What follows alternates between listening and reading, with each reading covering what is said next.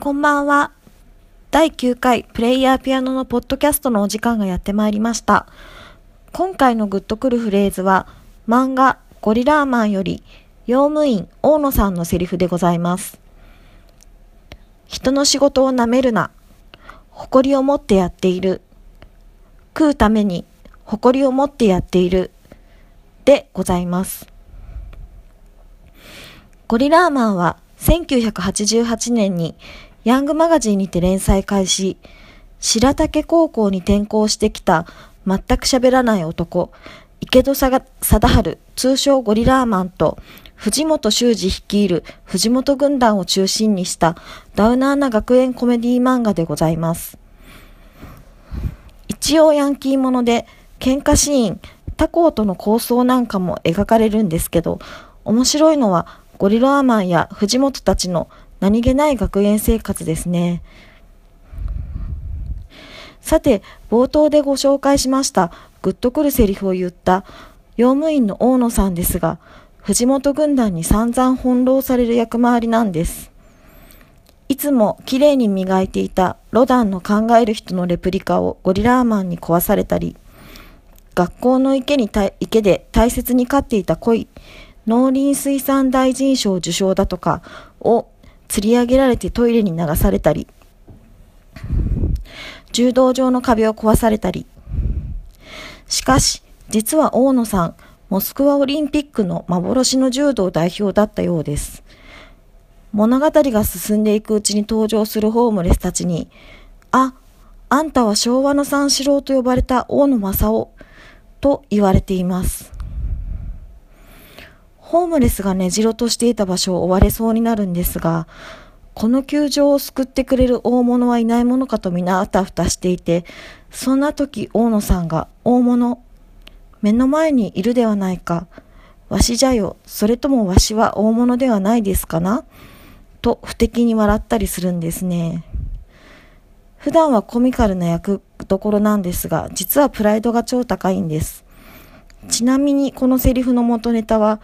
プロレススーパースター列伝で、アントニオ猪木が新日立ち上げの時、カール・ゴッチを呼びか呼び寄せる時に電話でこう話したセリフでございます。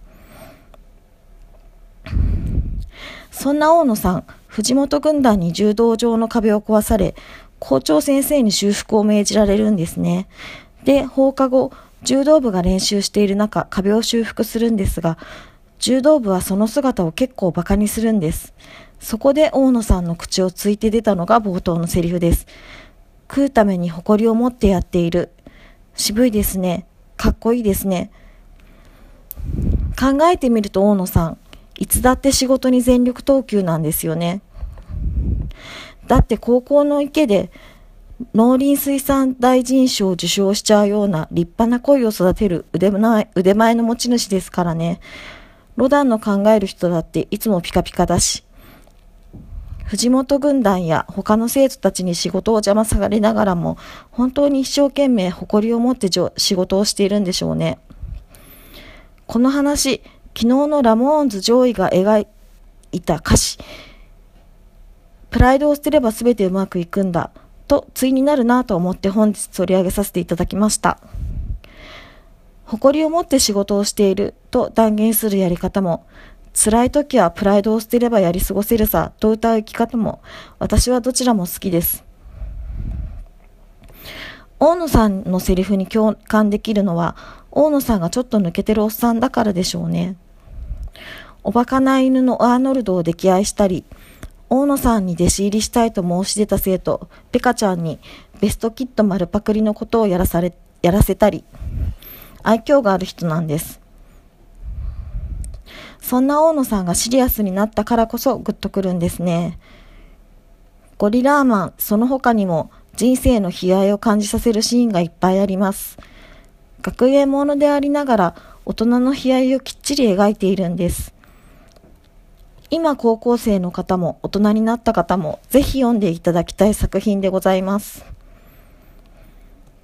それではプレイヤーピアノのポッドキャスト第9回この辺でお別れしたいと思います。ご意見ご感想等ございましたら、TwitterID プレイヤーピアノまでよろしくお願いいたします。それではまたありがとうございました。